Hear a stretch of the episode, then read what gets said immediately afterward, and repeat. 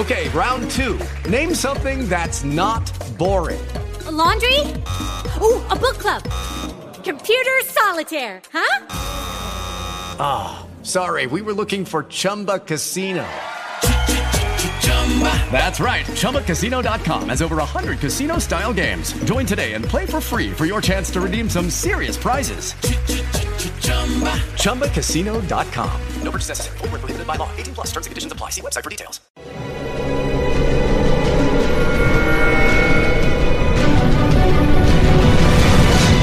Yo documental.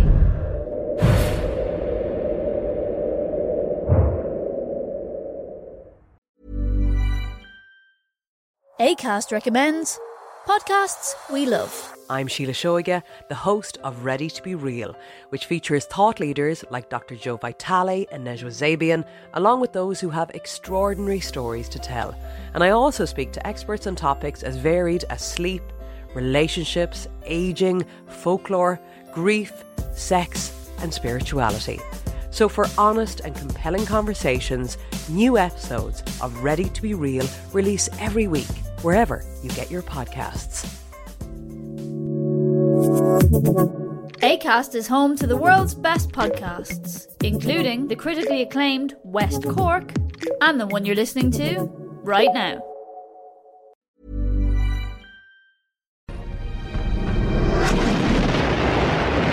...1945... Al finalizar la Segunda Guerra Mundial, habían muerto más de 55 millones de personas y Europa estaba en ruinas. El ejército rojo soviético toma Berlín, a costa de 200.000 de sus soldados.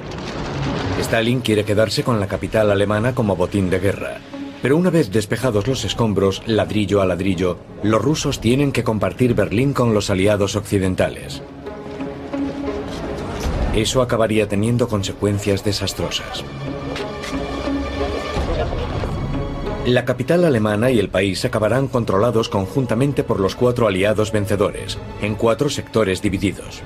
En el oeste, Francia, Gran Bretaña y los Estados Unidos. En el este, la Unión Soviética. Y en el centro de la zona soviética, Berlín vuelve a dividirse. Stalin decía que Berlín Oeste era una espina clavada en la ocupación rusa de Alemania Oriental. Khrushchev lo calificó en público de tumor maligno. Era frecuente que los líderes soviéticos usaran metáforas de este tipo para referirse a la zona occidental de Berlín. En 1948 Stalin bloquea las rutas terrestres hacia Berlín Oeste para forzar la marcha de los aliados occidentales. El puente aéreo americano y británico abastece Berlín Occidental durante nueve meses hasta que Stalin se rinde. Desde 1949 hay dos estados alemanes. Muy rápidamente ambas Alemanias, pero sobre todo Berlín, pasan a ser motivo de enfrentamiento. Durante 40 años Berlín fue motivo de disputas, no solo entre dos sistemas ideológicos, sino entre dos núcleos de poder que deseaban controlar Europa. Alemania Oriental, la RDA, con Berlín Oeste situado en medio. La única frontera aún abierta está en Berlín. Entre 1949 y 1960, hasta 3 millones de alemanes abandonan el este comunista y van al oeste vía Berlín Occidental.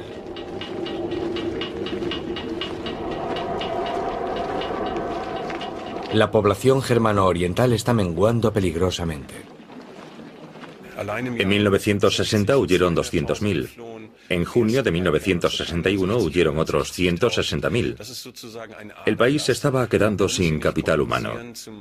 La débil economía de Alemania Oriental necesitaba desesperadamente su contingente laboral. Los comunistas temían que la economía se hundiese. Estaba claro que era urgente hacer algo que resolviese el problema de Berlín Oeste. Aún es fácil cruzar de un sector a otro de Berlín con solo mostrar la documentación de identidad. El líder comunista de Alemania Oriental, Walter Ulbricht, necesita una solución permanente. Ulbricht era un hombre muy decidido. Vio el problema y se mostró partidario de levantar una barrera, una valla, un muro, llámele como quiera. Y lo consiguió. Así que entrando ya en el año 1961 en sus viajes a Moscú y también por teléfono, insiste en que esa es la solución, el único modo de resolver el problema. Ulbricht consigue de Moscú, centro del poder soviético, permiso para construir una barrera. Pero cuando le preguntan por su intención en una conferencia de prensa el 15 de junio, miente. Que si hay personas en Alemania Occidental que quieren que pongamos a los obreros de la República Democrática Alemana a construir un muro, nadie tiene intención de construir un muro. En Moscú, el premier soviético Nikita Khrushchev ve la oportunidad para neutralizar a los aliados en Berlín o incluso para echarlos. Khrushchev dijo que tener Berlín era como poder apretarle los testículos a Occidente cuando le apeteciese, cuando quisiese hacerle daño a Occidente. Creando dificultades en Berlín, fastidiaba a Occidente.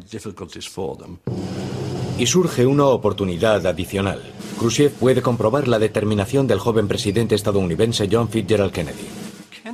Kennedy dijo, no toquen Berlín Oeste. Y lo que interpreta a Khrushchev y por supuesto Ulbricht, su camarada germano oriental, es que mientras no violen los derechos que los aliados tienen entonces en Berlín Oeste, estos no harán nada. Y tenían toda la razón. A principios de agosto de 1961, Berlín Oeste está ocupado con la celebración de su Festival de Cine Internacional, totalmente ajeno al desastre que se avecina. El 13 de agosto, cuando nos llamaron en plena noche, quedó claro que pasaba algo. Harold Smith era estadounidense y capitán de tanque en Berlín Oeste. Lo enviaron a echar un vistazo y quizás a hacer algo más.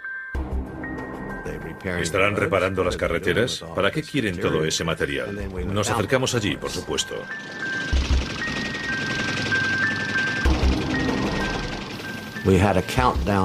La cuenta atrás estaba en marcha y teníamos orden de derribar aquel muro con los tanques.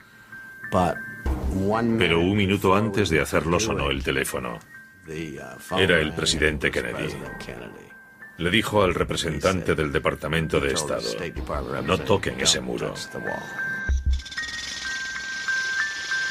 Todo lo que los aliados pueden hacer es observar. Uno de los soldados del lado oriental es Wolfgang Engels. Nos desplegaron en Berlín el 13 de agosto por la mañana temprano. Nos llevaron a Berlín en camión. Como batallón de pioneros, nos encargaron colocar obstáculos para cerrar las calles. 77 cruces este-oeste quedan cerrados dentro de la ciudad. El 13 de agosto empezaron a poner alambradas de espino, con mucho cuidado de mantenerlas siempre dentro de Berlín Este. Nunca hubo incursiones en Berlín Oeste. Ese día Alemania Oriental cierra Berlín Oeste al mundo exterior. Quedaría aislado durante los siguientes 28 años. Casi ninguno de los soldados de nuestra parte creyó que la frontera pudiese cerrarse por completo. Pronto, un muro provisional de 156 kilómetros rodea Berlín Oeste y a sus más de 2 millones de ciudadanos.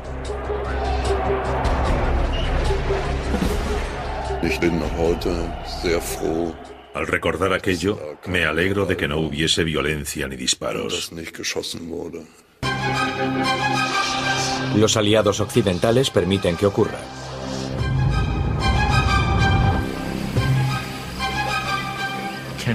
Kennedy tomó la decisión de que protestarían, que se opondrían, pero no declararían la guerra.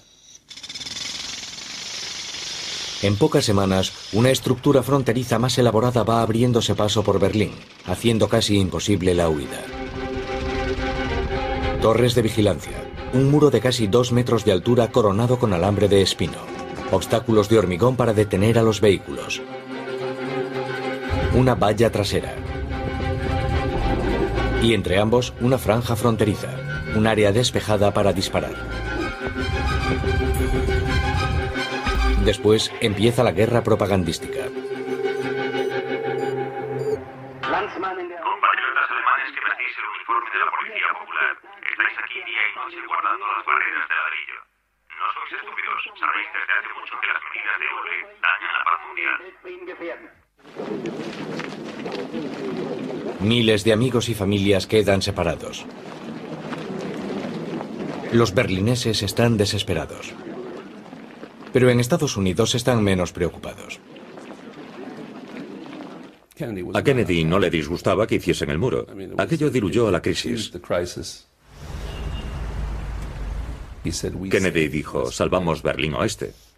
Por tanto, para ellos lo importante no era que las dos partes de Berlín quedasen separadas, sino que los aliados se habían mantenido firmes. Habían evitado consecuencias mayores. El 15 de agosto de 1961, Konrad Schumann aprovecha su oportunidad. Es el primer policía fronterizo que escapa a Berlín Oeste. Las imágenes de su salto hacia la libertad recorren el mundo.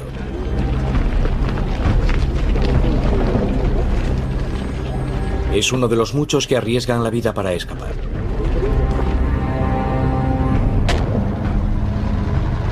Alemania Oriental procede a sellar parques, puentes, casas, tejados y alcantarillas.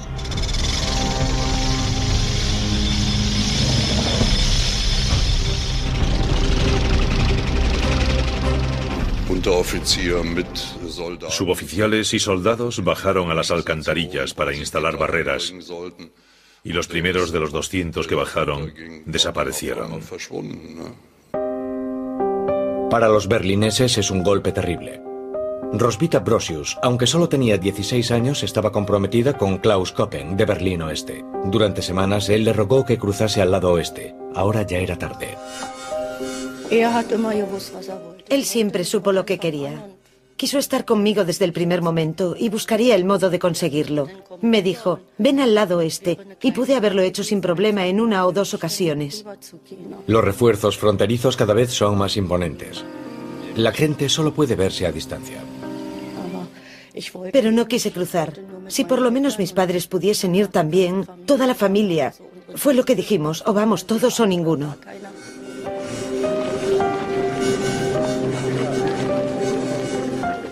Fue una desilusión, pero nadie sabía cómo acabaría la cosa, qué iba a pasar. Nadie imaginaba que la frontera iba a ser tan enorme. Pero Klaus ya estaba ideando un plan para rescatar a Rosvita. Solo esperaba el momento idóneo. Y no sería nada fácil. El Checkpoint Charlie. Hoy es una atracción turística, pero antaño fue el cruce fronterizo más famoso y concurrido de Berlín el epicentro de la Guerra Fría. Los aliados deben asegurarse de que permanece abierto, pero los germano-orientales les ponen trabas para cruzarlo. En octubre de 1961 aún seguíamos luchando por tener mejor acceso. A un diplomático estadounidense le impidieron pasar a Berlín Oriental y la tensión fue creciendo. Para los estadounidenses es una cuestión de principios. Se niegan a reconocer a Alemania Oriental como Estado. Se negaron a que representantes armados de nuestro Estado comprobasen sus pases, porque no tienen relaciones diplomáticas con nuestro Estado. Según el Tratado de las Cuatro Potencias, los aliados tienen derecho a cruzar la frontera cuando quieran. Los obligaron a dejarlos pasar. Entraron en Berlín Este, dieron un paseo corto en coche y regresaron. Y ese fue el momento en que surgió una verdadera crisis este-oeste en la lucha por Berlín. Los soviéticos llevan vehículos blindados al checkpoint Charlie. Los estadounidenses no tardan en responder. Nos dijeron, volved al muro, están llegando tanques rusos. Los tanques americanos corren hacia el checkpoint Charlie.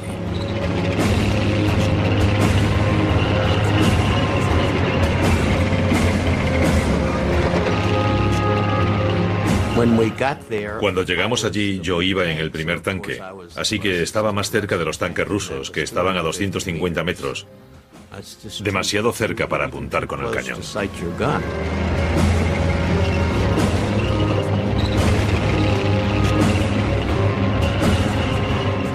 Fue la famosa reunión de los tanques en el checkpoint o punto de control Charlie que tuvo lugar en octubre de 1961. De nuevo, el presidente Kennedy llamó a los comandantes de la zona y supongo que Khrushchev también llamaría a los suyos. Aquellos tanques estaban armados y listos para disparar. Y pudo haberse producido un enfrentamiento Fácilmente. Harold Smith pasa 12 horas en primera línea de este desafío entre este y oeste. No teníamos orden de disparar. Ellos no avanzaron. No sé qué nos habrían ordenado si ellos hubiesen avanzado hacia el muro. Pero creo que ellos tenían orden de dispararnos y intentábamos traspasar aquel muro. Fue un momento muy tenso.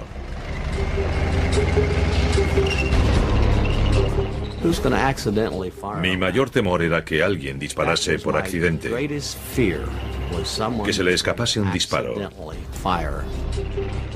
Y creo que con eso habría empezado la Tercera Guerra Mundial. Permanecen frente a frente 16 horas. Todo se solucionó discretamente en segundo plano, por supuesto. Ni Khrushchev ni Kennedy querían una guerra por este tema. Fue una jugarreta de Ulbricht. Él es el hombre débil que juega fuerte, porque todo el mundo lo necesita para sobrevivir. Al final Khrushchev lo desautorizó y le dijo a Ulbricht que ya bastaba de juegos. Ambos bandos hallaron el modo de quedar bien, los tanques se retiraron, y en ese momento, 28-29 de octubre de 1961, la crisis de Berlín quedó superada.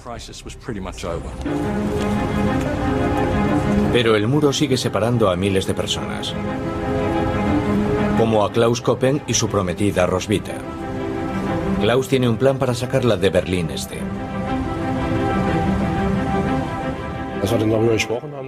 Hablamos sobre ello y al fin ella accedió a cruzar sin sus padres. Así que pensamos cómo podría hacerse. Y se nos ocurrió adaptar un Volkswagen escarabajo. Con su pasaporte de Alemania Oeste, Klaus puede entrar en coche en Berlín Oriental.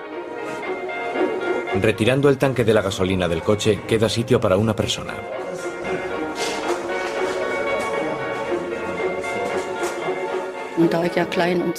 Como yo era menuda, Klaus pensó que podría hacerme un ovillo y meterme bajo el capó, donde iba el tanque de combustible. Un pequeño tanque de unos 3 litros irá encima de ella.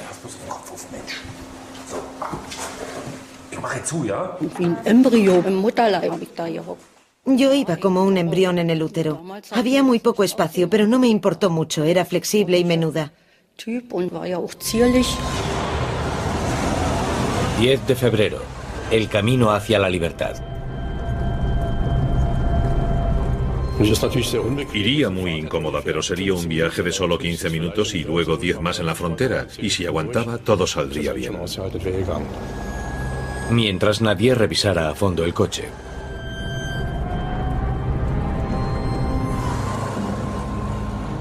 En la frontera todavía no revisaban a fondo cada vehículo. Más adelante miraban por debajo con espejos.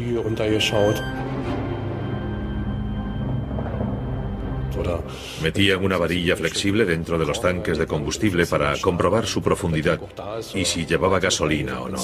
Pero por entonces no estaban tan avanzados.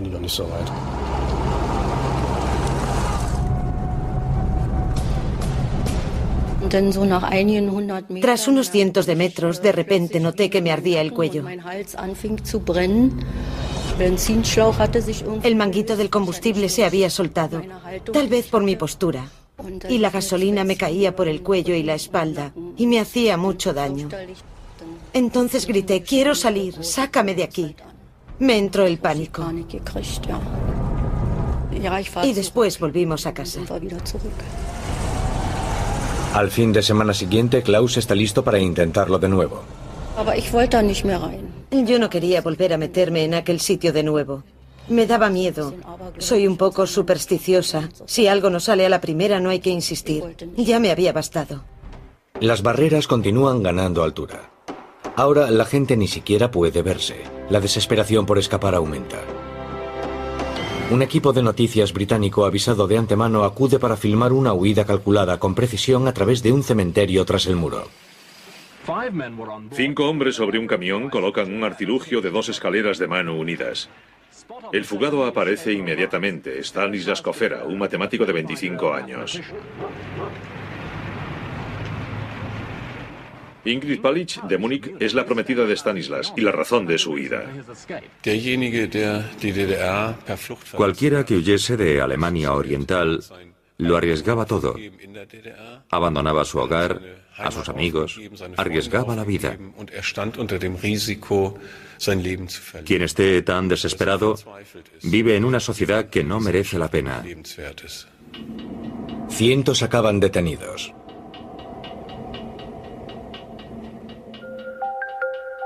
...17 de agosto de 1962... A Peter Fetcher, de 18 años, le disparan cuando intenta escapar. Pide ayuda durante casi una hora. Los guardias del este no hacen nada, mientras él se desangra. Cuando mataban a alguien por intentar cruzar el muro, era una derrota propagandística para el gobierno germano oriental. En los 12 primeros meses de la barrera, más de 20 fugados hallan la muerte en el muro.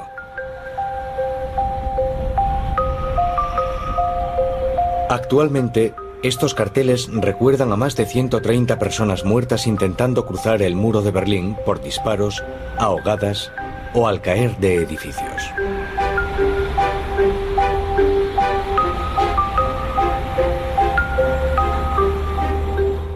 Los guardas fronterizos siempre tenían orden de disparar a los que huían.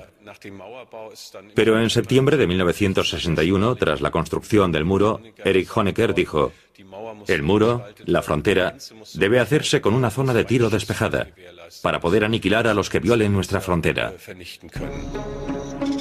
Los edificios cercanos al muro se demolieron para facilitar la localización de los fugados. No solo en Berlín. Toda la frontera entre los dos estados alemanes se refuerza ahora enormemente para que sea tan impenetrable como el muro de Berlín. Se hace una zona muerta que separa las dos naciones alemanas. Esta aldea, dividida a la mitad, se llama Moldareut. Los de la zona la llaman el pequeño Berlín. With lucky landslots, you can get lucky just about anywhere. Dearly beloved, we are gathered here today to. Has anyone seen the bride and groom? Sorry, sorry, we're here. We were getting lucky in the limo and we lost track of time. No, Lucky Land Casino, with cash prizes that add up quicker than a guest registry. In that case, I pronounce you lucky. Play for free at LuckyLandSlots.com. Daily bonuses are waiting. No purchase necessary. Void where prohibited by law. 18 plus. Terms and conditions apply. See website for details. Lucky Land Casino asking people, "What's the weirdest place you've gotten lucky?" Lucky? In line at the deli, I guess. Aha, in my dentist's office. More than once, actually. Do I have to say? Yes, you do. In the car before my kids' PTA meeting. Really? Yes. Excuse me, what's the weirdest place you've gotten lucky? I never win and tell. Well, there you have it. You can get lucky anywhere playing at LuckyLandSlots.com. Play for free right now. Are you feeling lucky? No purchase necessary. Void where prohibited by law. 18 plus. Terms and conditions apply. See website for details. Una intimidante zona muerta separa las dos Alemanias. Esa frontera de 899 kilómetros, más el muro que rodea Berlín, se conocían como Barrera de Protección Antifascista. Requería el enorme contingente de 30.000 guardias fronterizos. Los someten a adiestramiento especial y a un programa de adoctrinamiento estricto.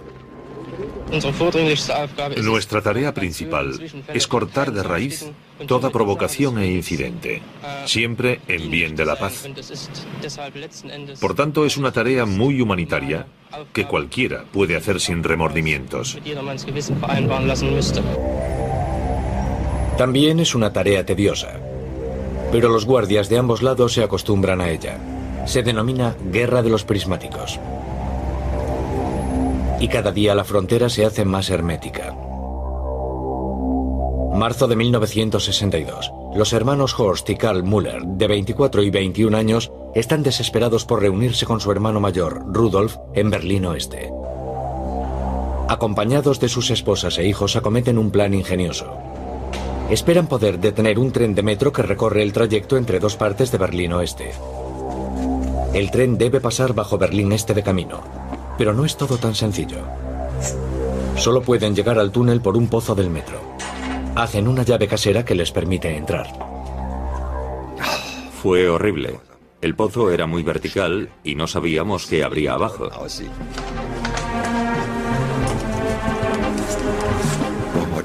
Horst fue el primero en bajar para ver qué pasaba.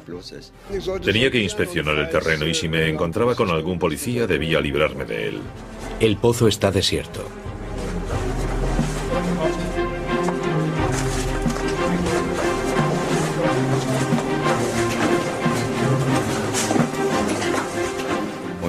Después bajaron las mujeres y los niños. Bajaron haciendo mucho alboroto y la escalera resonaba, fue increíble. Así que dije, niños, haced el ruido que queráis. Si no nos han oído ya, o están sordos o son estúpidos, de todo. Pero el túnel también está desierto. Siguen teniendo suerte. Se acerca un tren y va en dirección a Berlín Oeste. Klaus saltó a la vía e hizo señales con la linterna. El tren empezó a frenar. Y le dijimos a Klaus, sal de la vía, es peligroso, se acerca el tren. Y él dijo, tonterías, o algo así.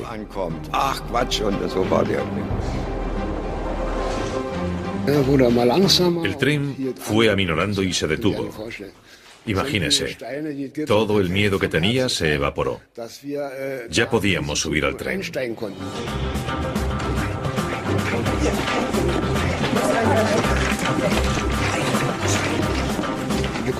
Subimos rápido.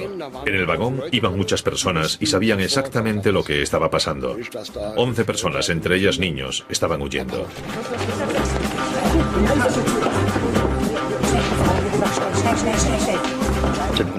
Fue todo muy rápido. Los occidentales nos ayudaron a subir y nos sentaron, pero no juntos, sino uno aquí y otro allí, todos en sitios separados.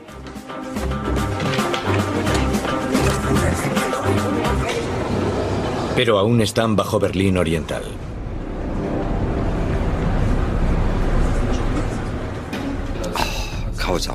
Fue horrible. Fueron los peores minutos de mi vida. No sabíamos cómo acabaría aquello. Aún faltaban cinco estaciones para llegar a la parte occidental. El tren pasó muy despacio por ellas y vimos a los policías en los andenes. Fue terrible, rogábamos que no se diesen cuenta de nada, pero no pararon el tren.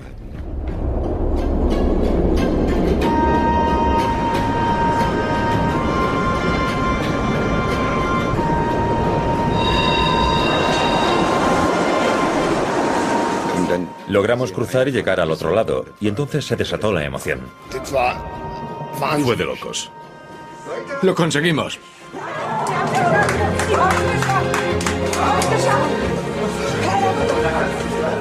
Todos los del tren saltaron y nos abrazaron, y gritamos de alegría. Fue maravilloso.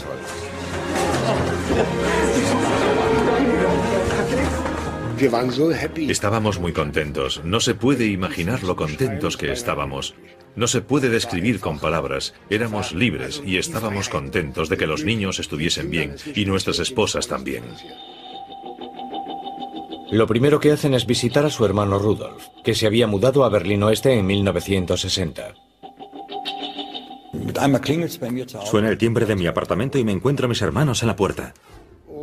Primero nos miró atónito y luego sonrió de oreja a oreja. Me quedé perplejo y pensé, no, no puede ser verdad. ¿Ha venido también mi mujer? No hacía más que mirar. No pudimos llevarnos a su mujer. La estaban vigilando todo el tiempo. La casa estaba bajo vigilancia todos los días. Se ponían delante de ella y la vigilaban. Cuando se erigió el muro, Rudolf ya había escapado a Berlín Oeste. Su esposa Trauchen y sus dos hijos iban a huir también. Pero cada mes que pasaba, la esperanza de la reunión menguaba. Desde entonces, Rudolf busca el modo de sacarlos de allí sin éxito. No es fácil sorprender a Rudy, pero se quedó boquiabierto. No podía articular palabra y rompió a llorar. Después le prometimos solemnemente que empezaríamos a idear un plan para rescatar a su esposa e hijos.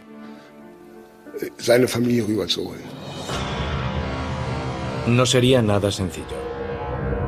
El gobierno germano oriental se afana por impedir las fugas en Berlín y en toda la frontera entre las dos Alemanias, poniendo más obstáculos.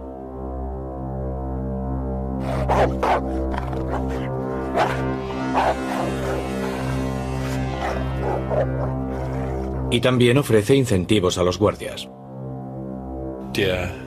El miembro del Comité Central encargado de la seguridad en los años 60 era Erich Honecker. Lo informaban de inmediato sobre los intentos de fuga exitosos y fallidos. Por ejemplo, cuando mataban a alguien, Honecker firmaba los documentos, el informe de la Stasi y la recompensa o felicitación para los guardias.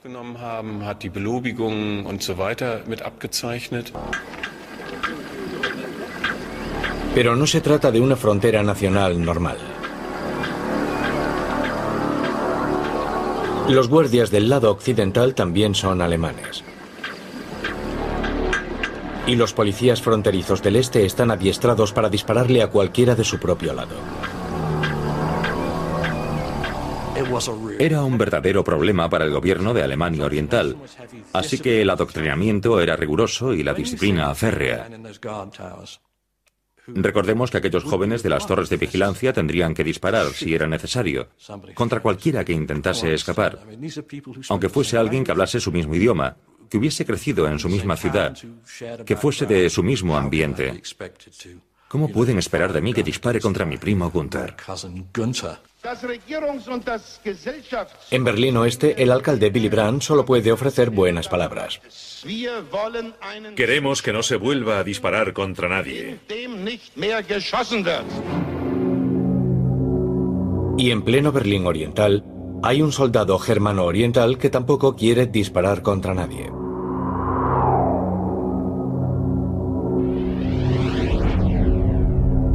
En realidad, Wolfgang Engels quiere escapar. Y tiene un plan. Atravesar el muro con un vehículo militar blindado. Entablé conversación con unos soldados y empezamos a charlar sobre coches. A ellos les interesaba mi coche y a mí su vehículo blindado. Me lo enseñaron encantados, por dentro también. Y durante la charla aprendí a encender el motor y cómo funcionaban las marchas. Todo lo necesario para ponerlo en marcha. No insistía mucho, preguntaba como por casualidad. ¿Cómo funciona eso? Enséñame eso. Nada hacía pensar que quisiera conducirlo. No sospechamos nada. Fue una conversación muy distendida.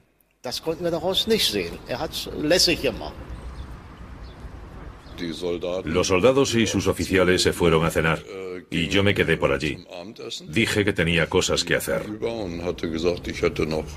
Y en cuanto se marcharon, me subí al vehículo, encendí el motor y me puse en marcha.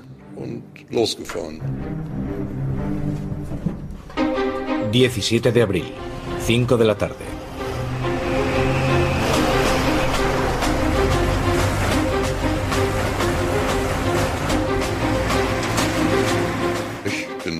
Puse rumbo hacia la puerta. Solo estaba cerrada con una cadena y giré hacia Treptow.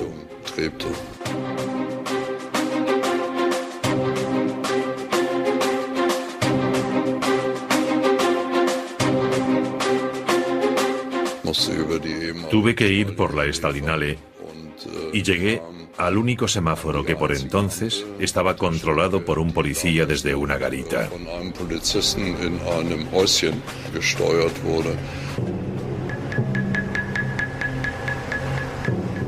Las Fuerzas Armadas del Estado tenían prioridad de paso.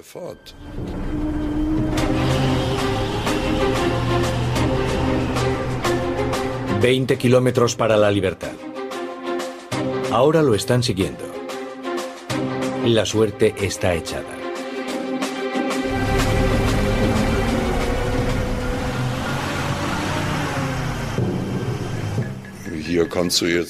No puedes dirigirte hacia el muro, echar el freno de mano y decir, solo estaba practicando.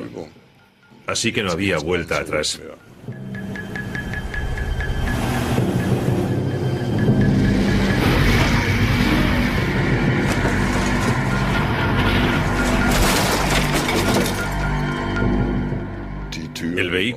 Aún estaba en Berlín Oriental, en esa parte del muro.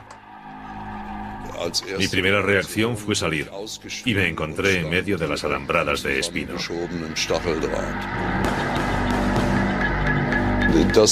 Podría decirse que se siente uno bastante agitado en una situación así. Tenía el nivel de adrenalina hasta aquí. Ni siquiera sentí las balas que me herían de lo acelerado que estaba.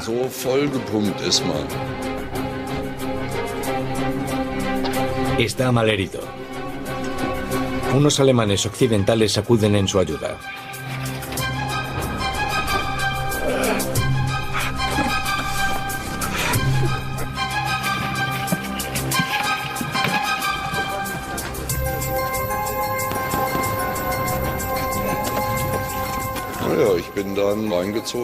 Me llevaron a un bar. Y desde el suelo vi etiquetas en las botellas que solo conocía por anuncios. De ese modo supe que estaba en Berlín Oeste. Y ahora está en la lista negra de Berlín Este. Por robo, deserción y deterioro de una propiedad estatal. Wolfgang Engels tiene una bala en la espalda, los brazos y las piernas arañados por el alambre de espino, pero es feliz, salvo por un detalle. Su madre, una comunista comprometida que vive en el este, lo califica de traidor. Judy was boring. Hello. Then Judy discovered ChumbaCasino.com. It's my little escape. Now Judy's the life of the party. Oh, baby, Mama's bringing home the bacon. Whoa, take it easy, Judy. The Chumba life is for everybody. So go to ChumbaCasino.com and play over 100 casino style games. Join today and play for free for your chance to redeem some serious prizes. chumba ChumbaCasino.com. No purchase necessary. Void where prohibited by law. 18 plus terms and conditions apply. See website for details. Los constructores del muro de Berlín responden a cada intento de fuga reforzando sus defensas. En los años siguientes, sustituirán las piezas de hormigón delgado por placas de hormigón y acero en forma de L. Cada una pasa de los 3 metros de alto y pesa 3 toneladas. Cualquier vehículo que embista contra el muro chocará contra la base de la placa y su propio peso mantendrá el muro en pie. El muro se ha convertido en un protagonista de la Guerra Fría.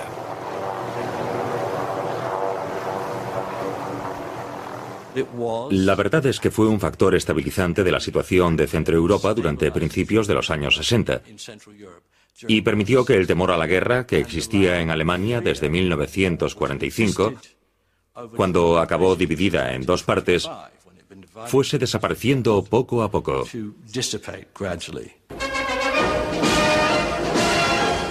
En junio de 1963, John Fitzgerald Kennedy al fin visita Berlín Oeste.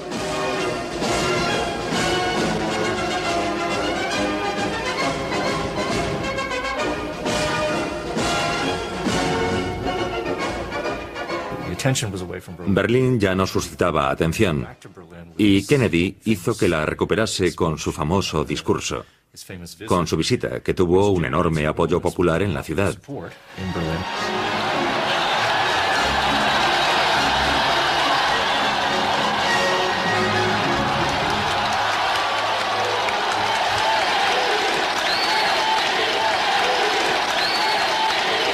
As a free man, I take pride in the words, Ich bin ein Berliner.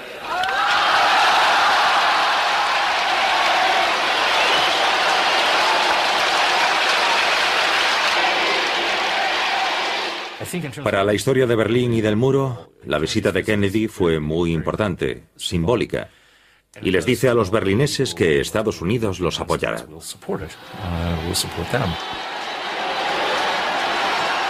Después Kennedy dirá que al ver el muro personalmente había comprendido su brutalidad.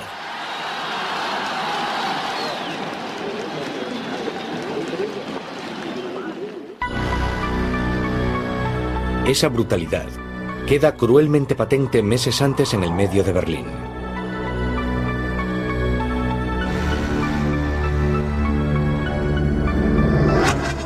En mayo de 1962, Rudolf Müller y sus dos hermanos menores al fin idean un plan para reunir a Rudolf con su familia. La construcción del muro lo había separado de sus dos hijos, Bern y Christian, ahora de 8 y 5 años de edad, y de su esposa Trauchen. Detuvieron a mi mujer una vez por saludar con la mano y la interrogaron. La tuvieron encerrada un día entero con los niños y le dijeron bien claro, su marido está al otro lado. Lo sabemos todo sobre él. Sabemos qué clase de hombre es. No volverá a verlo. No podrá cruzar el muro. Nos encargaremos de ello. Los tres hermanos Müller, ayudados por amigos, empiezan a excavar un túnel. Quieren llegar hasta el lado oriental. El túnel recorrerá solo 23 metros desde un cobertizo del lado oeste y pasará bajo el muro. Al principio casi no avanzábamos nada. La tierra era como hormigón. Pero de repente se hizo más fácil. Además estaba el problema de sacar la tierra del túnel, lo cual fue más difícil a medida que avanzábamos y el aire estaba más viciado. Cuatro hombres por turno, en cuatro turnos diarios de seis horas.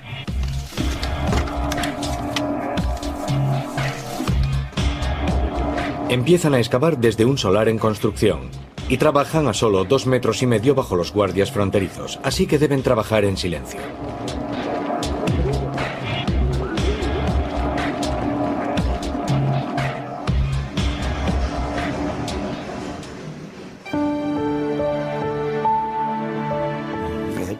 Aunque me hubiese arrancado la piel, no habría dicho ni pío. Tenía un objetivo. Cada momento que excavaba pensaba en mi familia. Sigue adelante, lo conseguiremos. Tenemos que hacerlo. De repente, llegan a una zona donde la tierra es muy blanda. Miré hacia arriba porque oí un chirrido extraño y luego se me cayó la tierra encima. Solo me veían las piernas y los zapatos y así supieron dónde debían retirar la tierra. Fue horrible. Ya había pasado un verdadero infierno, pero no quería quedarme atrapado bajo la tierra. Fue horrible. Aún me cuesta hablar de eso. Lo pasé mal.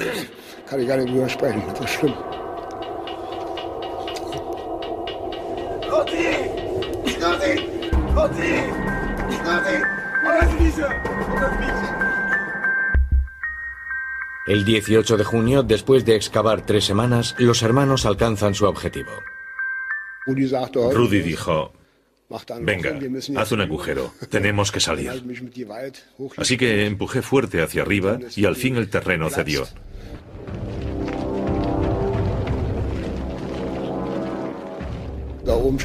Había un armario sobre el agujero. Cuando di el empujón se levantó y cayó con gran estrépito, pero lo habíamos conseguido. A Rudolf le ofrecen un arma.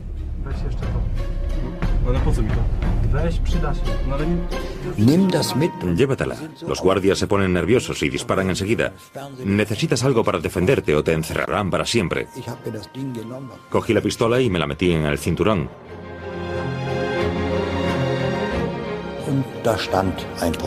Había un guardia por allí. Me acerqué a él y le hice un gesto de saludo.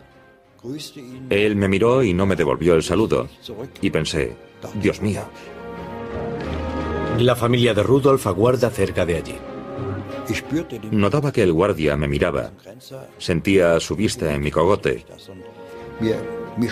Yo tenía el vello erizado del miedo.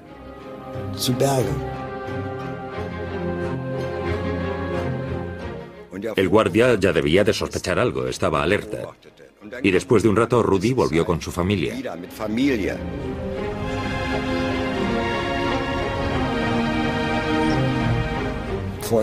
Le había dicho a mi mujer, Trauchen, dobles la esquina, sigues por el muro y no te detengas, pase lo que pase. Y justo en ese momento el guardia volvió a pasar.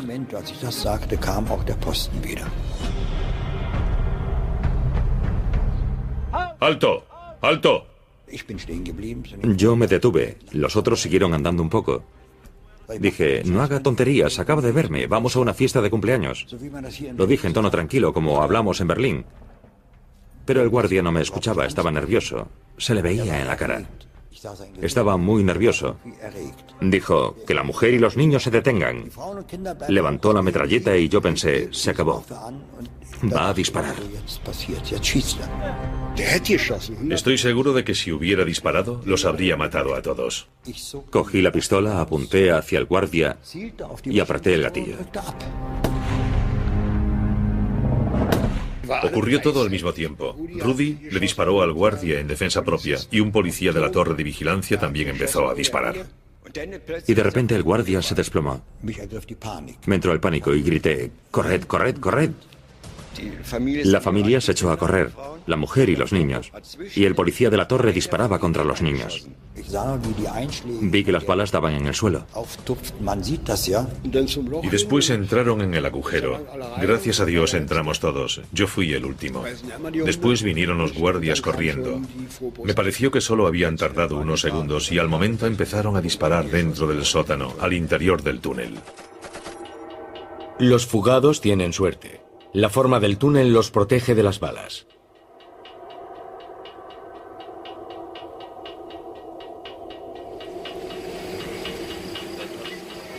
Pero el guardia está muerto.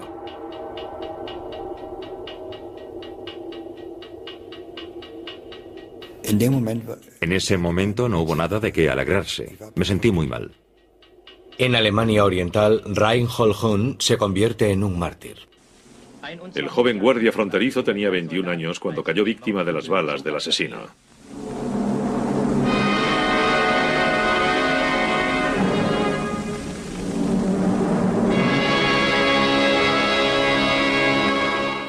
Tengo un permanente sentimiento de culpa. Un hombre murió como consecuencia de nuestra huida. Esa persona murió por el disparo que yo hice. Es terrible. Ningún tribunal podría exonerarme de esa culpa, aunque me declarase culpable o inocente tres veces. Llevo esa culpa encima y no me liberaré de ella mientras viva. El muro hizo de Rudolf Müller un criminal y una víctima. En 1964 se habían excavado más de 70 túneles del oeste al este y del este al oeste, liberando a más de 250 personas. Pero la policía secreta germano-oriental, la Stasi, encontró una solución. Infiltrar espías entre los posibles desertores aún antes de que empezaran a excavar. En los años 60, ambos bandos ven que tendrán que convivir con el muro para bien o para mal. The people of West Berlin, for the first time in years, are able to cross the wall. Judy was boring. Hello. Then Judy discovered ChumbaCasino.com. It's my little escape. Now Judy's the life of the party. Oh, baby, Mama's bringing home the bacon. Whoa, take it easy, Judy. The Chumba life is for everybody. So go to ChumbaCasino.com and play over 100 casino style games. Join today and play for free for your chance to redeem some serious prizes. Chumba. ChumbaCasino.com. No purchase necessary. Void where prohibited by law. 18 plus terms and conditions apply. See website for details. Okay, round two. Name something that's not boring. A laundry? Ooh, a book club. Computer solitaire, huh? Ah, sorry, we were looking for Chumba Casino. Chumba. That's right. ChumbaCasino.com has over 100 casino style games. Join today and play for free for your chance to redeem some serious prizes. ChumbaCasino.com. No purchase necessary. Void where prohibited by law. 18 plus terms and conditions apply. See website for details. ACAST recommends podcasts we love. I'm Sheila Shoiga, the host of Ready to Be Real, which features thought leaders like Dr. Joe Vitale and Nejwa Zabian, along with those who have extraordinary stories to tell. And I also speak to experts on topics as varied as sleep, relationships, aging, folklore, grief, sex, and spirituality. So, for honest and compelling conversations, new episodes of Ready to Be Real release every week, wherever you get your podcasts. ACAST is home to the world's best podcasts, including the critically acclaimed West Cork and the one you're listening to right now.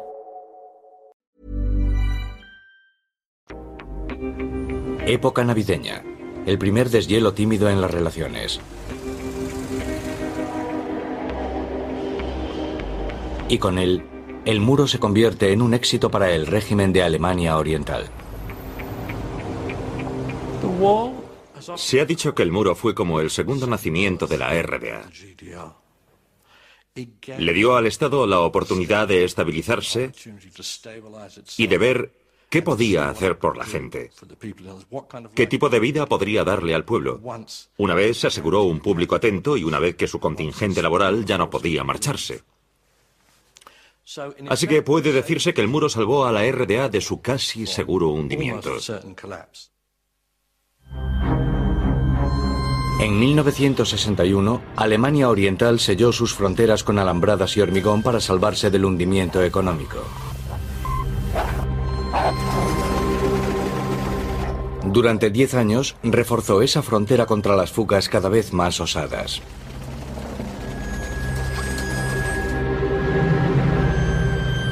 En mayo de 1971, un nuevo dirigente llega al poder en Alemania Oriental, Erich Honecker. Aunque en apariencia parece más moderno, el muro sigue siendo el símbolo público de su control estatal absoluto. 900 kilómetros de barrera fronteriza entre las dos Alemanias, con más de mil torres de vigilancia y 50.000 guardias. 60.000 armas automáticas conectadas a cables trampa. Campos minados, sembrados de minas antipersona de tipo 66, del tamaño de un plato. Para cualquier alemán del este que aún quiera huir es casi imposible.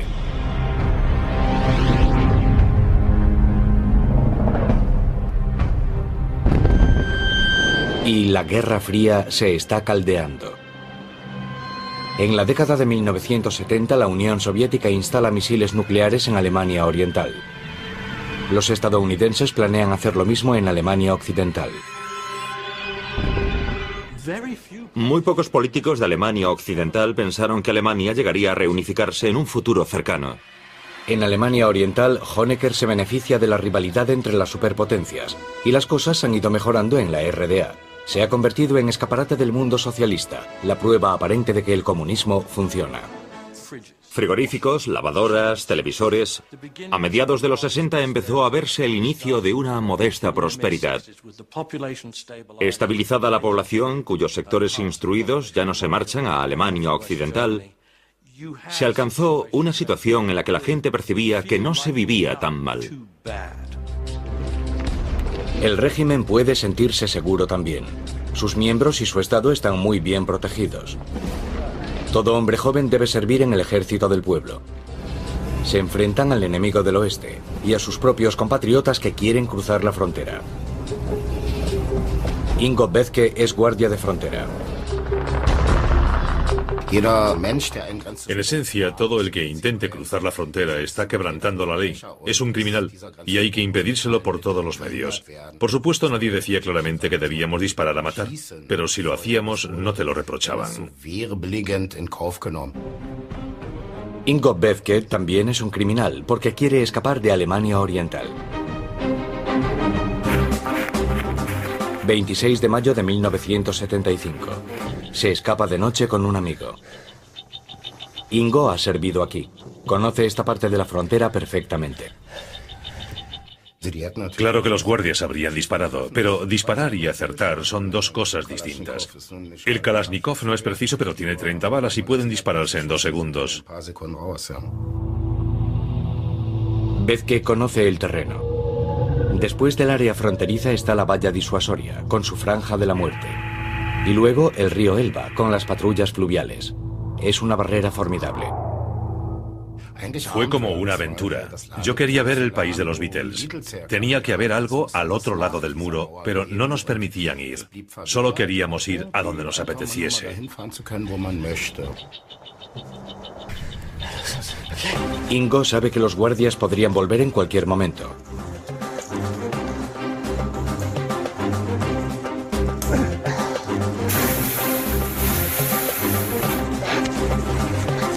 Ahora llegan al siguiente obstáculo, el campo de minas.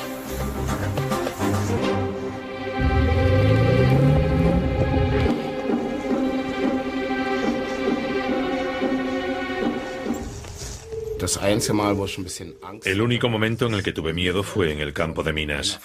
Decían que si pisabas una mina, te arrancaba parte del pie, o tal vez hasta el tobillo, pero no la pierna entera. Llevábamos una pequeña pala. Si al tantear con ella el suelo estallaba una mina, no nos pasaría nada, pero luego tendríamos que correr. Fue el único momento en el que estuve nervioso. Aparte de eso, la noche era oscura y nadie nos vio. Siguiente tarea. Hinchar las colchonetas en la orilla del río Elba.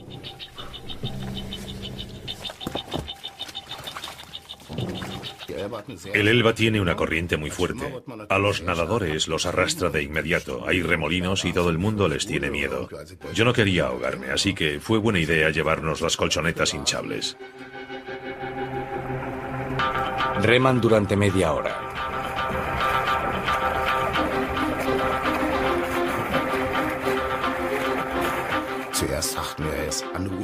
Al principio pensamos que nunca conseguiríamos llegar a la otra orilla. Estaba oscuro, remamos como locos y de pronto llegamos. Vimos un vehículo de aduanas delante de nosotros, saludamos y nos dijeron, ¿de dónde vienen? ¿No hace algo de frío para bañarse? Y nosotros dijimos, sí, hace frío, pero acabamos de huir de la RDA. Nos llevaron a su caseta de guardia y nos dieron bebida caliente y comida. Tuvimos suerte, porque todo salió bien. La mayoría de los fugados acaban detenidos y encarcelados, y algunos muertos. Ingo Bezke fue de los pocos que lo lograron cruzando el Elba. La familia Bezke. Ingo ha dejado dos hermanos atrás y también intentará rescatarlos. Para cualquier unidad de guardia, una fuga exitosa es una humillación. Cada caso se investiga y el dispositivo se refuerza constantemente. En este momento, estos son los obstáculos para impedir escalar el muro. La torre de vigilancia, el muro trasero, la rejilla de clavos, la valla de alambre de espino electrificada,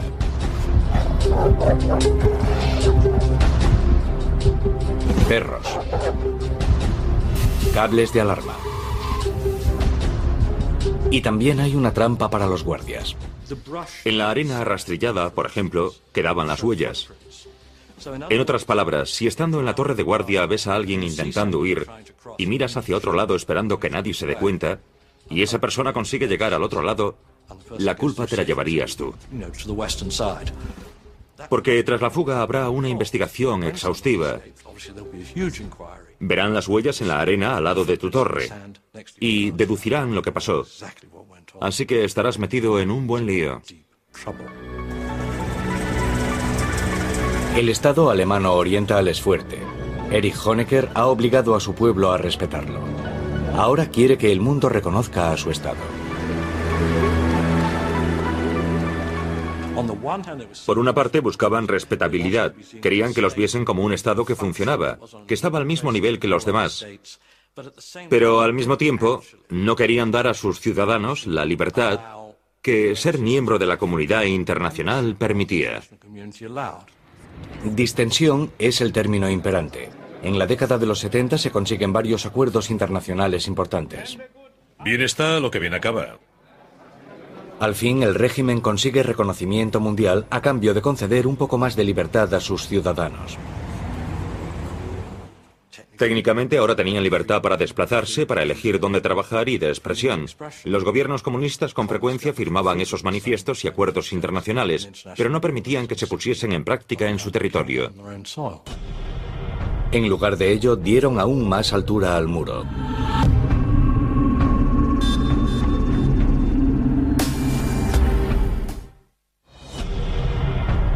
En Berlín Este, el líder comunista Erich Honecker está completando la siguiente fase del muro. Más alto, más ancho y más temible. Porque todavía logran escapar mil personas cada año.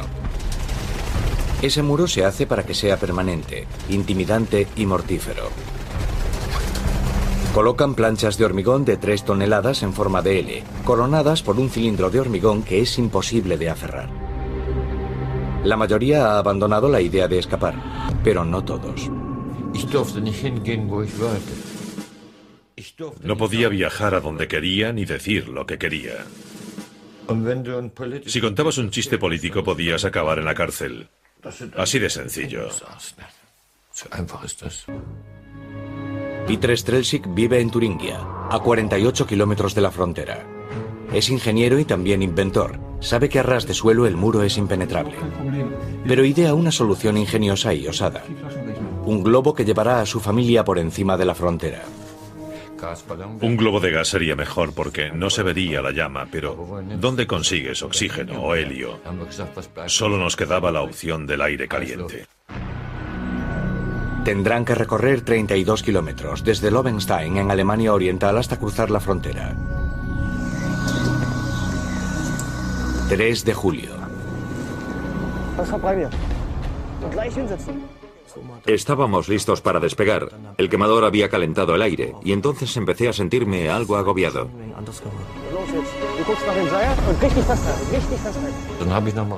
Abrí a tope el quemador y lentamente ascendimos por encima de los árboles.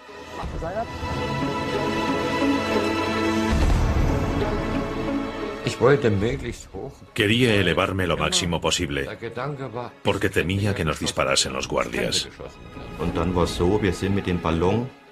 Luego, a unos 1200 metros, el globo entró en una nube. La cúpula empezó a absorber agua y empezamos a descender rápido. Acaban aterrizando en un bosque. ¿Pero dónde? No sabíamos si estábamos en Alemania Occidental o en la Oriental. Entonces ven algunos indicios decepcionantes. Nunca lo olvidaré. Había una caja sobre el tocón de un árbol con muchos cables. Me pregunté si sería una alarma o tal vez una metralleta automática. Es una prueba segura de que aún están en el lado oriental de la frontera. Entonces rompimos a llorar. Estábamos tan cerca, solo faltaban 200 metros, pero aún estábamos allí. Nada había cambiado. Abandonan el globo, que luego descubre un policía germano oriental fuera de servicio.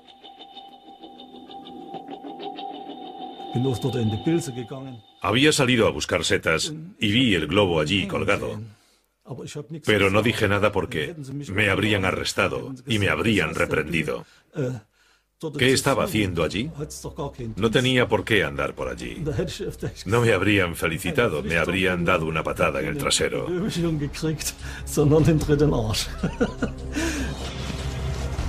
17 días después, la Stasi encuentra el globo.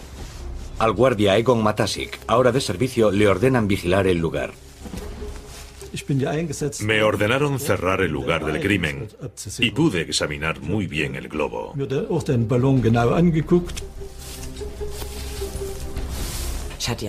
Me olvidé el álbum de fotos allí, pero volví a buscarlo y con las prisas me olvidé mis medicinas.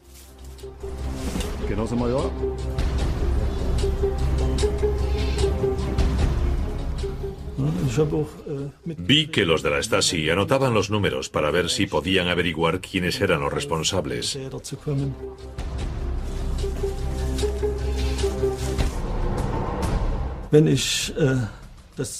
Si los hubiese avisado antes, habrían empezado a buscarlos enseguida y ya habían pasado dos semanas. La Stasi pide información en un periódico. La sede de la policía secreta en Berlín. Aquí llega cantidad de información, pero nada se filtra al exterior. Los intentos de fuga son mala cosa. Aquí trabajan miles de personas para impedirlos. Hay que cortar las fugas de raíz. No queremos que se mate a más gente cruzando el muro y para empezar no queremos que se acerquen al muro. De ahí la enorme expansión de la Stasi que pasa a ser la policía secreta quizás más numerosa del mundo. Y en muchos sentidos, por desgracia, la de mayor éxito de la historia. Elaboran informes secretos sobre cada intento de fuga, cada declaración antigubernamental, cada pequeño detalle. Mientras tanto, la Stasi sigue el rastro de las pistas. La tela del globo, las medicinas, una llave inglesa. Es solo cuestión de tiempo que los lleven hasta los Strelsic. Cuando un coche pasaba por delante de casa, rezaba para que no fuese la policía. Pasábamos mucho miedo. Pero están decididos a hacer otro globo lo antes posible. Y otra familia, los Wetzel, los acompañará. Ahora serán cuatro adultos y cuatro niños.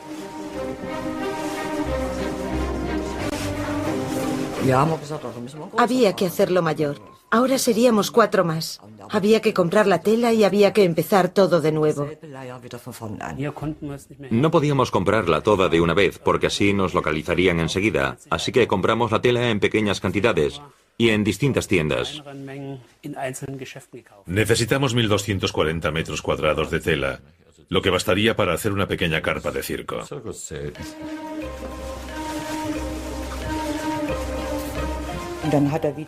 Empezamos a coser en nuestro dormitorio día y noche, sin descanso. Cosen cada momento libre durante seis semanas.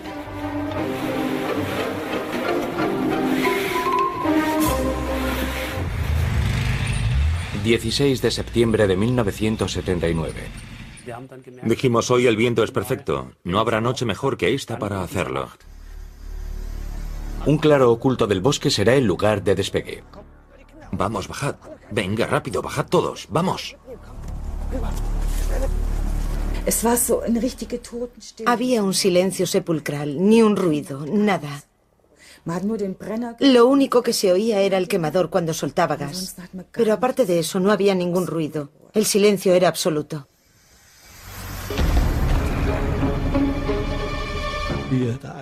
Al poco de despegar, los guardias del puesto de control ven el globo. De repente vi que hacia donde nos dirigíamos había luces de reflectores.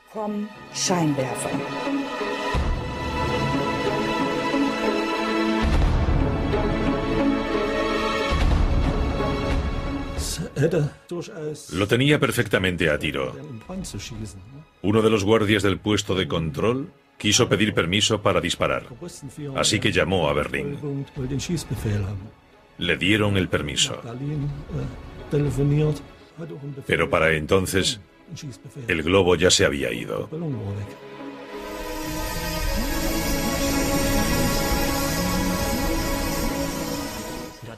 Luego el quemador empezó a fallar, porque el gas se había acabado. La llama se apagó y entonces pudimos ver la parte superior de la cúpula. Tenía un gran agujero arriba, justo en el medio. Yo había cometido un error. Abrí a tope el quemador y se abrió un agujero en la cúpula, a 25 metros de altura. Era muy peligroso.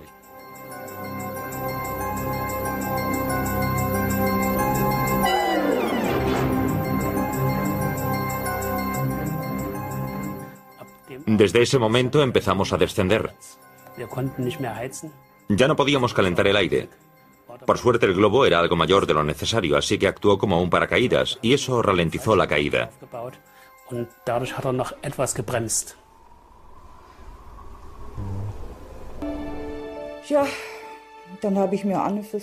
Yo rezaba para que no tuviesen que rescatarnos medio muertos.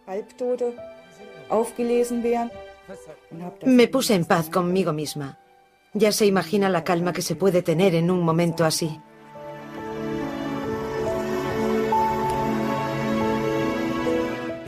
Iluminé alrededor con la linterna y vi la cima de los abetos acercándose a nosotros. Y luego oí un crujido. La primera vez nos llevó 34 minutos y la segunda solo 28 minutos. Por eso pensé que esta vez tampoco lo habíamos logrado.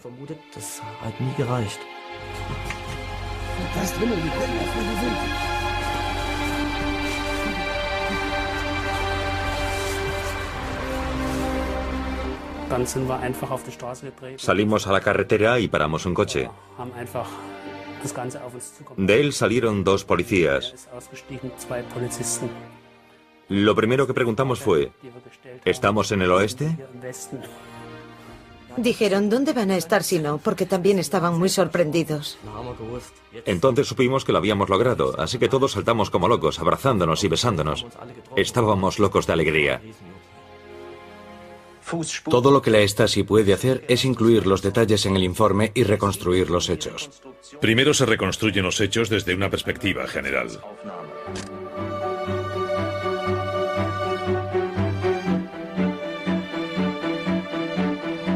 La fuga de la familia Strelzig sale en la prensa del mundo entero.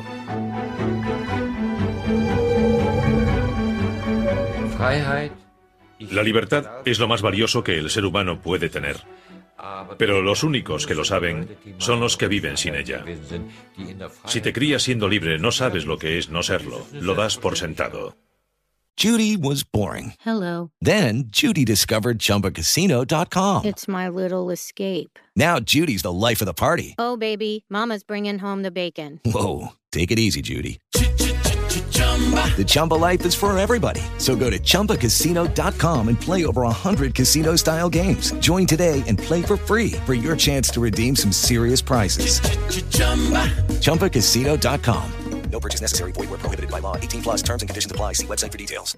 Are you struggling to lose weight and keep it off? Tired of wasting time and money on starvation diets that lead to more frustration and stress? If there was a weight loss solution that could actually work for you, would you try it? Then head to golo.com. I'm Steve. I lost 138 pounds in nine months on Golo. I'm Amber. I've lost 128 pounds with Golo. If you're ready to take back control of your life, head to golo.com now and see how Golo can work for you. That's golo.com. My sleep is way better. My you inflammation has gone way down. Golo saved my life. I was way overweight. That's what sent me down the path. I wanted to make sure and live for my kid. I have literally tried everything. I was on the verge of getting gastric bypass surgery, and I saw the Golo commercial, and it was the last thing I tried because it worked. Join over 2 million people who found a better way to lose weight with Golo. Your healthier and happier life begins at golo.com. That's G O L O.com. Again, G O L O.com. Berlín Oeste. Libertad y grandes almacenes llenos de productos. El sueño de Occidente a principios de los años 80. En comparación, el este es gris. La RDA nunca pudo estabilizarse para que la gente estuviese contenta, para que no sufriese escasez y tuviese un poco de libertad, porque Occidente siempre estaba acechando como una comparación desagradable. La tentación está al otro lado del muro. Entretanto, Alemania Oriental celebra su trigésimo aniversario. El este ofrece desfiles, ceremonias y familiaridad.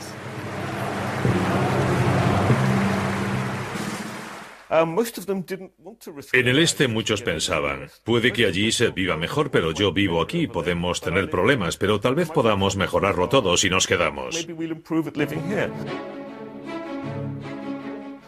No había un ambiente de odio, una conciencia de opresión. La gente no se sentía encarcelada en su sociedad.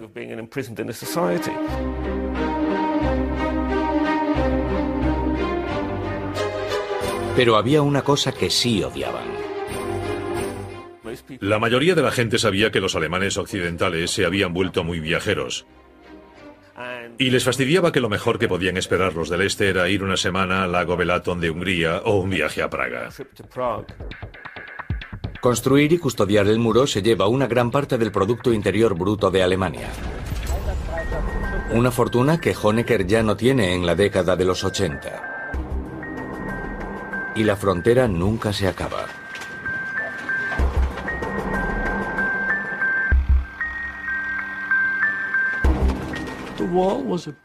El muro era una carga enorme para un país que a menudo sufría financieramente. Pudo costar hasta mil millones anuales mantenerlo durante los 28 años siguientes. Mil millones de marcos alemanes, 511 millones de euros anuales. Y aún así no puede impedir que se fugue la gente.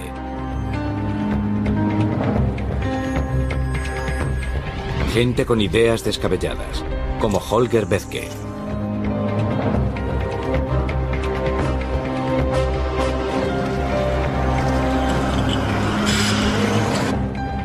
La familia Bethke. El hermano mayor, Ingo, cruzó el río a nado en pos de la libertad. Ocho años después, su hermano menor, Holger, quiere reunirse con él en el oeste. Nos pusimos el equipo de operarios de mantenimiento y mono de trabajo. Acoplamos una regla a un arco para que pareciese una varilla medidora y enrollamos un cable de acero en un gran carrete, como si fuésemos a trabajar en aquel edificio. Si alguien nos veía en la escalera camino del desván, podíamos decirle que estábamos trabajando allí.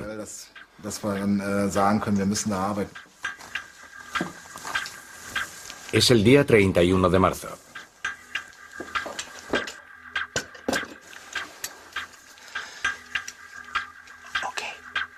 Holger disparará, mientras su hermano Ingo espera en la parte oeste para recoger la flecha y la cuerda.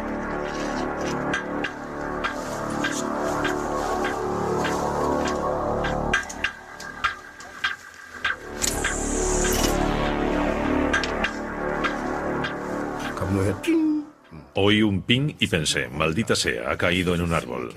Pero tiraron de la cuerda y vi algo que se movía. Miré más de cerca el árbol y la vi. La había localizado. Los otros dos se pusieron muy contentos. Yo cogí la cuerda y empecé a tirar. Un cable de acero va sujeto a la cuerda de nylon y lo pasan al otro lado.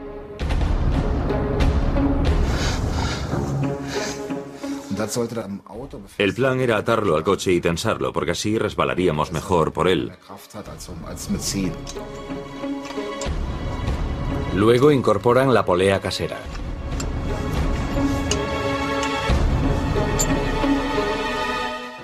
No sé si miré hacia abajo. Creo que estaba tan nervioso que solo miré hacia adelante pensando, tienes que conseguirlo, tienes que conseguirlo.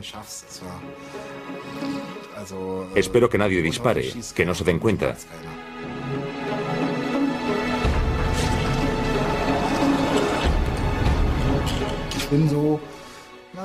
A tres o cuatro metros del edificio de Berlín Oeste me detuve. La polea no seguía adelante y solo quedaba un pequeño trecho. Suspendido en tierra de nadie, sin red de seguridad.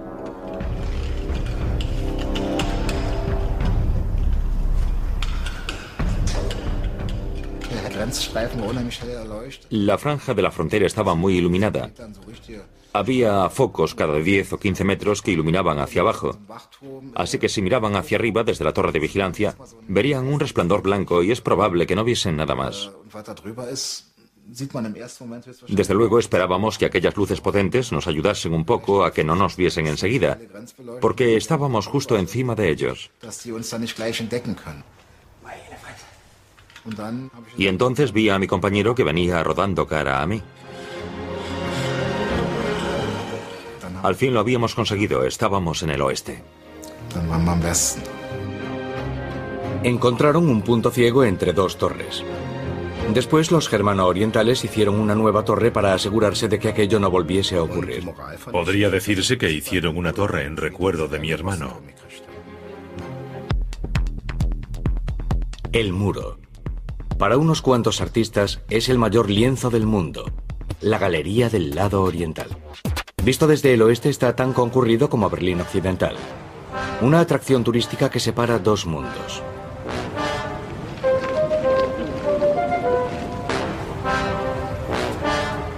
El oeste y el este.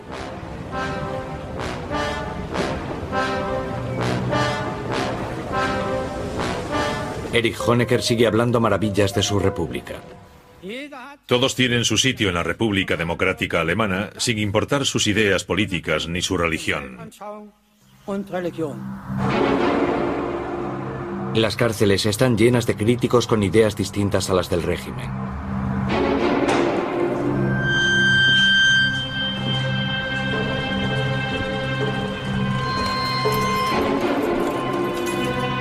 ¿Qué puede hacer un Estado cuando le sobran disidentes y está en bancarrota?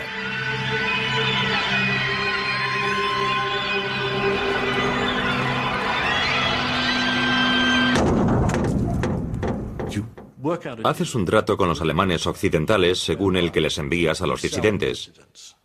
Es decir, primero encarcelas a esas personas y después haces un trato y dices, os damos a estas personas a cambio de marcos occidentales, depreciados marcos occidentales. Alemania Occidental compra la libertad de esas personas, pagando hasta 34.000 euros por cada una. La venta de 35.000 disidentes ayuda a Alemania Oriental a esquivar la bancarrota, y Occidente le concede grandes préstamos. Pero con una condición.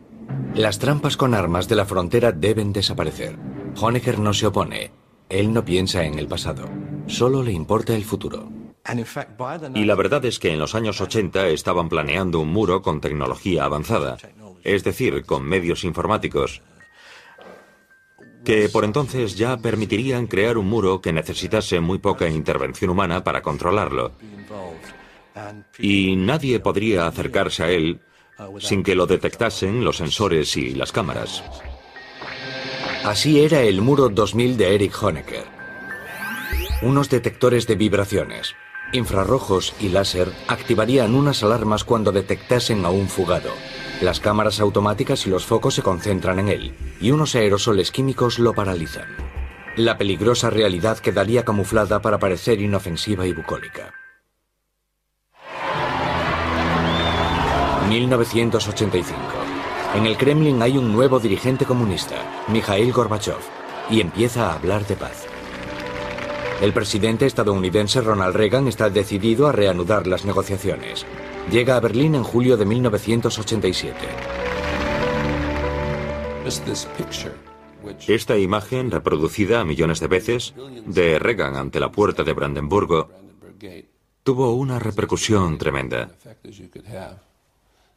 Así que con aquel discurso conseguimos de sobra nuestro objetivo. Mr. Gorbachev, tear down this wall. Reagan. Reagan fue el primer presidente desde hacía mucho tiempo que no veía la Guerra Fría como algo eterno. Al menos tenía la esperanza de que fuese algo temporal, de que terminaría, de que la Unión Soviética desaparecería. Creía que la Guerra Fría terminaría y que Estados Unidos la ganaría. Tras este deshielo entre el este y el oeste, Honecker visita a su homólogo en Alemania Oriental, Helmut Kohl. El máximo reconocimiento para el hermano pequeño. Respetamos las fronteras existentes, pero queremos superar esa división por la vía del entendimiento pacífico y de la libertad. ¿Solo palabras, tal vez? Eric Honecker trató de prolongar su control férreo tanto tiempo porque sabía que no podía permitirse relajarse lo más mínimo, porque en cuanto lo hiciese, Alemania Oriental desaparecería, se desintegraría. La familia Bethke prepara otra fuga. El último de los tres hermanos aún está en el este, Egbert. En 1989, los reyes de la fuga Ingo y Holger planean volar de nuevo sobre el muro para rescatar a Egbert usando dos aviones en solo 30 minutos. Primero compramos un microligero y aprendimos a volar en él, nosotros solos. Sufrimos un montón de percances, destrozamos tres hélices, mandamos varios motores al desguace y también rompimos un ala. Aprendimos por experiencia.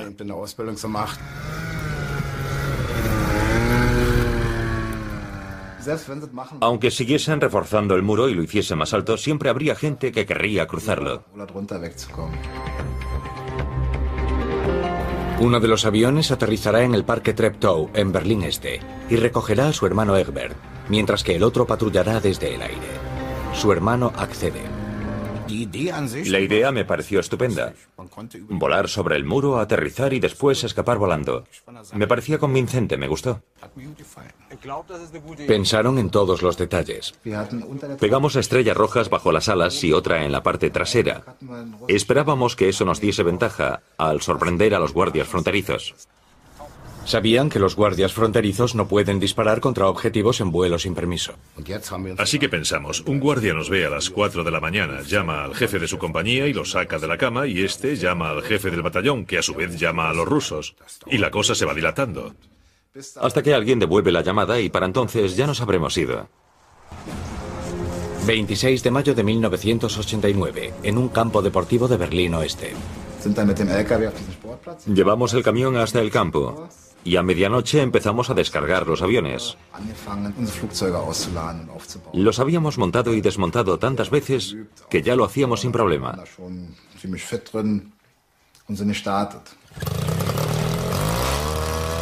4.22 de la mañana. Encendieron las cámaras acopladas a los aviones y filmaron todo el vuelo.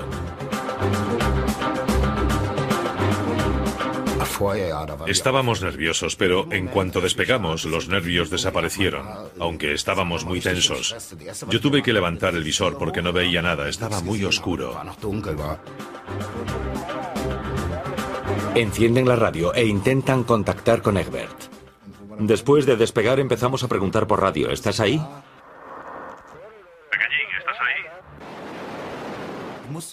Debía tener cuidado. Estaba dentro de un arbusto, cerca del camino. No podía ver nada por culpa de las hojas. Todo estaba cubierto. Y si alguien pasaba por casualidad paseando al perro y oía una voz en el arbusto, podía llamar a la policía, así que tenía que hablar muy bajito. Ingo, ¿me oyes? De repente oí su voz. Sí, estoy aquí. Gracias a Dios, pensamos. Recibido, vamos de camino. Recibido también.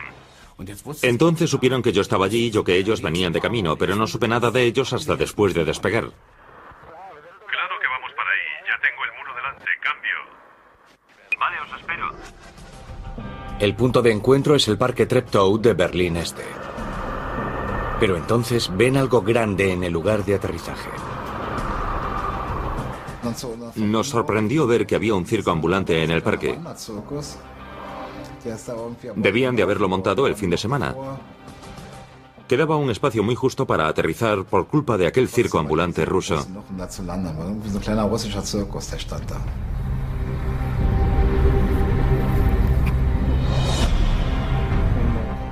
He aterrizado más atrás. Ingo, creo que ya te veo. ¿Cuándo debo salir? Aterricé donde pude al final del campo. Egbert salió del arbusto y yo grité, cuidado con la hélice, porque claro, él estaba más nervioso aún que yo. Esquivé la hélice, me senté en el asiento y grité, despega, Ingo, despega. Estaba muy nervioso. Le dije, calma, calma, no quiero que te caigas. Yo le dije, vamos, despega, apura, apura. Porque aún temía que pasase algún coche de policía y que se desviase de la carretera hacia el parque.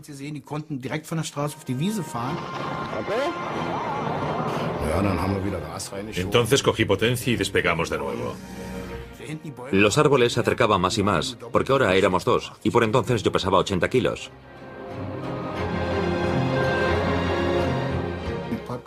Yo di una vuelta completa y entonces los vi delante de mí, despegando.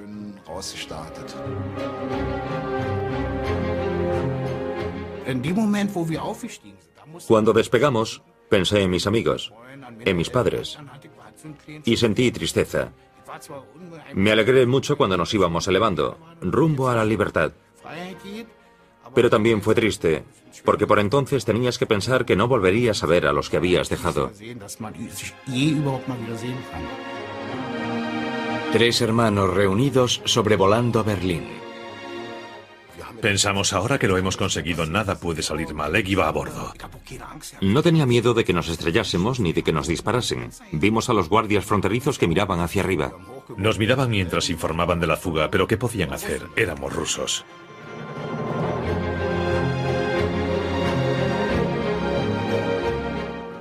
Y entonces pusimos rumbo hacia el Reichstag. Ingo y Holger tenían que buscar un sitio para aterrizar. Hicimos un aterrizaje perfecto. Hemos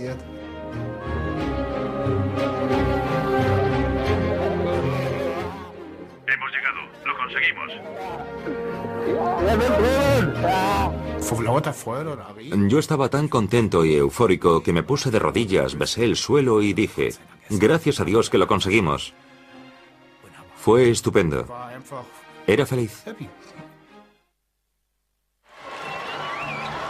7 de octubre, cuadragésimo aniversario de Alemania Oriental. Por lo que respecta al secretario general comunista Erich Honecker, el país seguirá existiendo eternamente. Pero el premier soviético Mikhail Gorbachev piensa algo distinto. Planea reformas. La gente gritaba, Gorby, sálvanos. Y creo que ahí fue cuando la presión existente dentro de Alemania Oriental se encontró con el movimiento de reforma interior del Partido Comunista y llegó el momento decisivo en el que de pronto se vio claro que las bayonetas rusas no iban a salvar a Honecker. Aseguramos a nuestros amigos del mundo entero que el socialismo en suelo alemán, en la patria de Marx y Engels, descansa sobre cimientos indestructibles.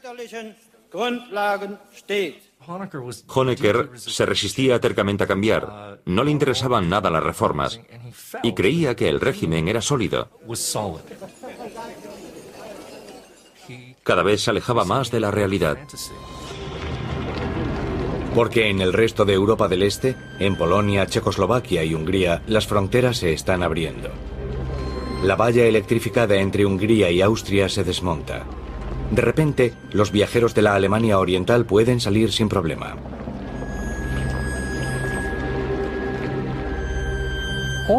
En los árboles había clavos y colgaban las llaves de ellos, las llaves del coche, de casa. Lo dejaron todo atrás. Yo vivo en una casa con muchas cosas, no puedo imaginarme yéndome y dejándolo todo. Estaban desesperados.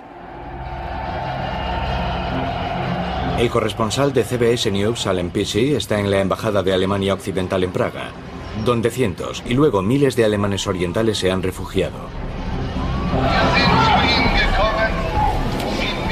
Al fin les dicen que Alemania Occidental ha accedido a acogerlos.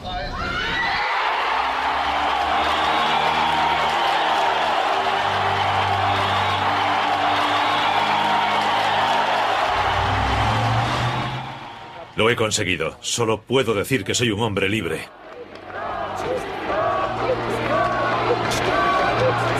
El premier soviético Mikhail Gorbachev se niega a intervenir para proteger a Alemania Oriental, pero da un consejo.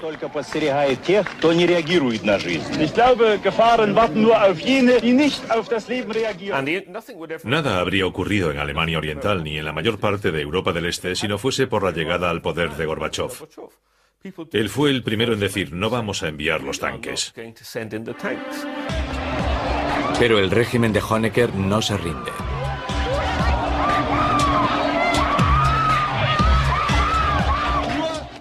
Nos manifestamos pacíficamente, no queremos hacer nada malo. Fue la mayor manifestación que habían hecho en su historia y al verlos pensé, están aquí, no podrán detener esto, no podrán impedir que la gente hable, ni que se reúna, y la gente no tiene miedo de reunirse. Se ha terminado. Las autoridades han perdido el control por completo. El genio ha salido de la botella, la pasta de dientes se ha salido del tubo, o como quiera expresarlo. El portavoz del Politburo germano oriental, Gunther Schabowski, anuncia el 9 de noviembre de 1989 que por primera vez los ciudadanos germano orientales pueden viajar libremente al extranjero. Un periodista le pregunta que cuándo y él contesta de inmediato.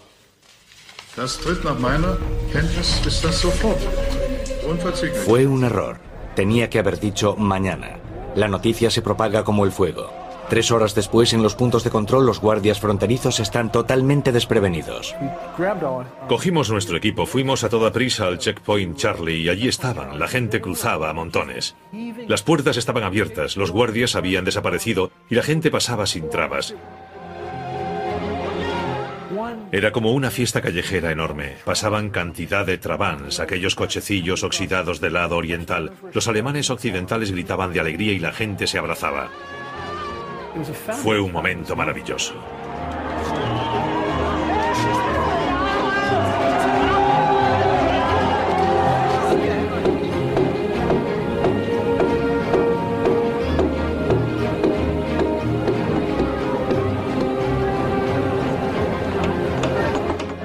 Si alguien me hubiera dicho que viviría para ver caer ese maldito muro, le habría dicho que estaba loco.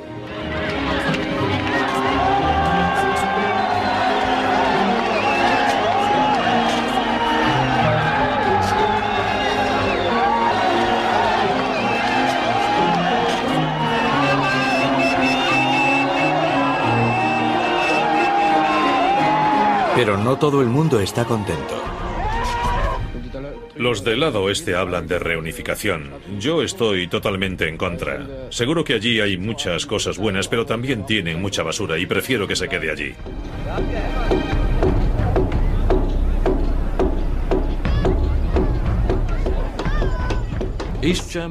Alemania Oriental desapareció como si hubiese sido un sueño, un sueño desagradable. Y lo que más me fascina de ese lugar es que antaño parecía artificial, y ahora desapareció como el humo en cuestión de unos meses. El 3 de octubre, un año después de caído el muro, Alemania estaba reunificada. Fue el fin del comunismo.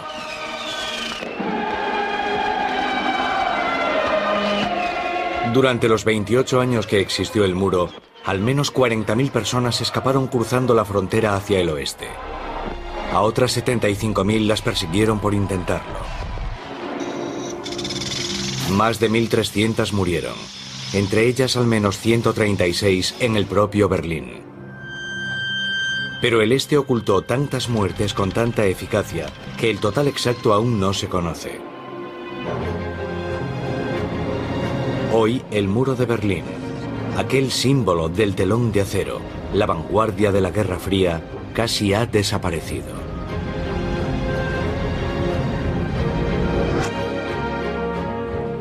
Hay restos de él en museos de todo el mundo. Algunos fragmentos acabaron como recuerdos turísticos, pero la mayor parte del hormigón y el acero que integraba el muro se recicló para ayudar a reconstruir Alemania, antaño un país dividido.